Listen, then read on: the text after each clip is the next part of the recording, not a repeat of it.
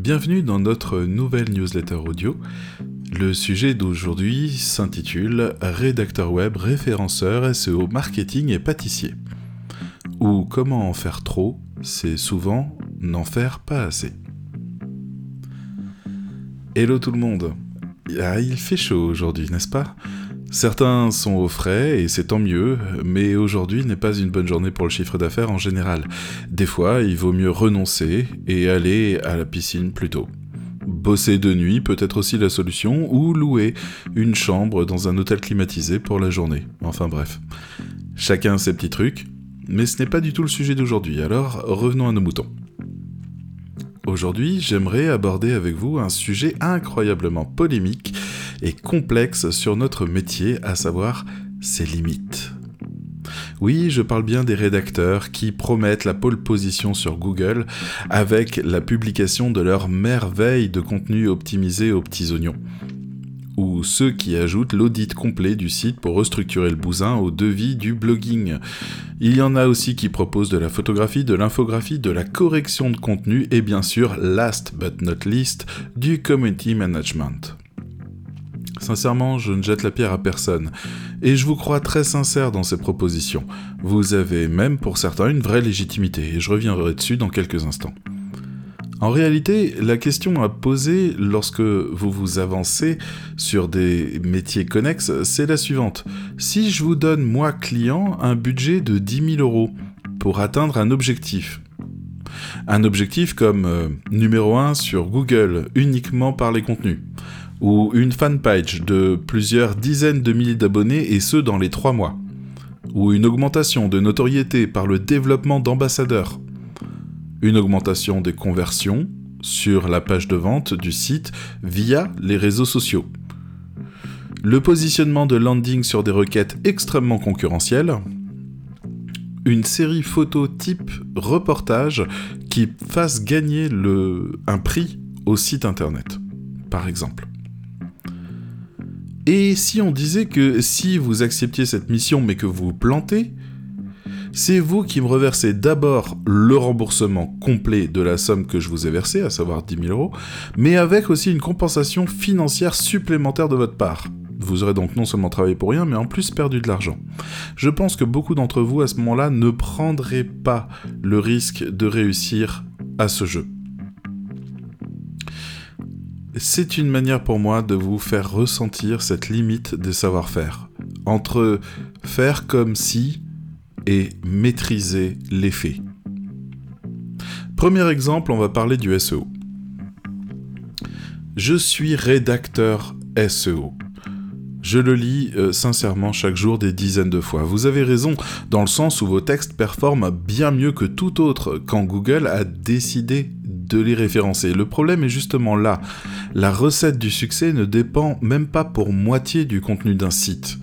Et parmi ces critères on-site, l'UX, à savoir donc l'utilisateur, vaut mieux que l'optimisation du contenu. Vous n'avez pas le pouvoir de la réussite de ce site en réalité. Du moins, pas seul. Vous en avez indéniablement une partie tout de même, mais pas la plus efficiente non plus. La majeure part du SEO se situe dans les backlinks. Ces trucs sont capables de faire performer une page vide en top 10 si suffisamment de sites d'autorité en parlent. La solution? Faites une formation complémentaire très poussée et proposez une démarche 360 sur le sujet à votre client. Faites un audit de contenu, audit de site, audit de positionnement et des requêtes concurrentielles, puis démarche à la fois sur le contenu et sur les backlinks avec l'analyse structurelle du site. À cette échelle, vous êtes totalement à votre place dans la recommandation SEO et contenu, mais c'est clairement deux métiers à grand pouvoir à maîtriser dans le savoir et dans le temps. Deuxième exemple, le community management. Un client me demande d'animer sa page, je ne sais pas comment facturer. Help Lit-on régulièrement dans les groupes de rédaction web, sur Facebook notamment. La question que je me pose alors est simple. Pourquoi? Pourquoi payer ce rédacteur à envoyer du post non ciblé sur une page d'un réseau social? Augmenter le page rank de la dite page? Créer du trafic, mais sait-il quel poste augmente la conversion ou lequel renforce la fidélisation? A-t-il établi les personas, travaillé les cibles, fait une étude de marché? Probablement pas. L'effet obtenu ainsi, ce sera au mieux une perte d'argent pour le client et au pire une désaffection de la marque parce que le discours sera incohérent ou sans grand intérêt.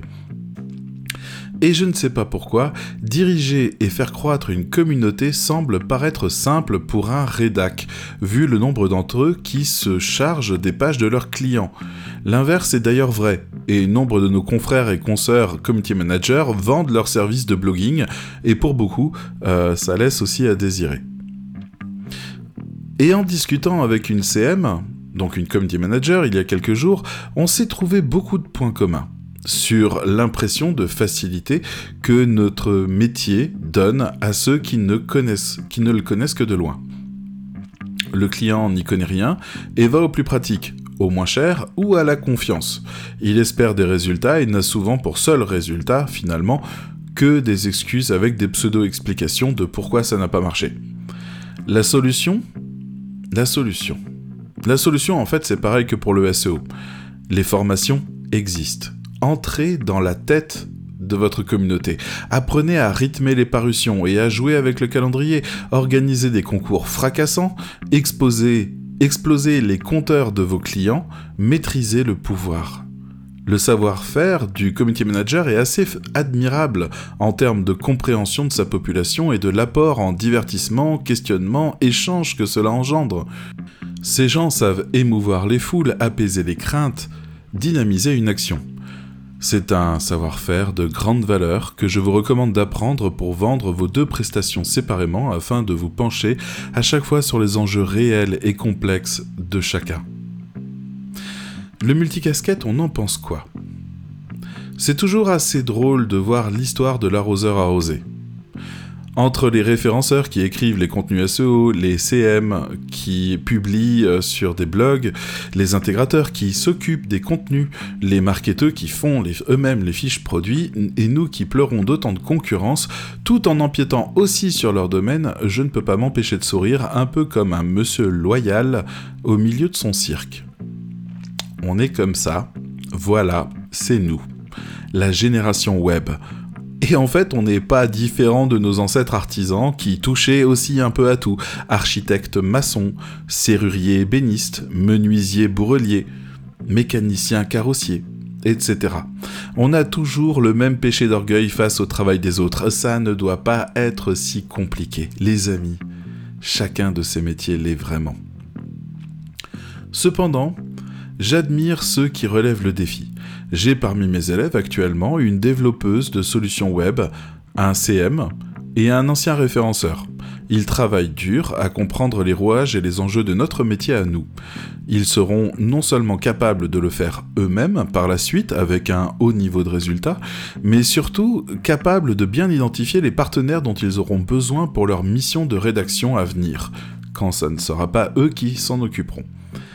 Et si je dois un jour vendre des services de CM, j'apprendrai le métier d'abord auprès de pros confirmés, pour rattraper toutes les années pendant lesquelles eux ont peaufiné un savoir-faire réel et concret, à une espèce d'instinct de communauté.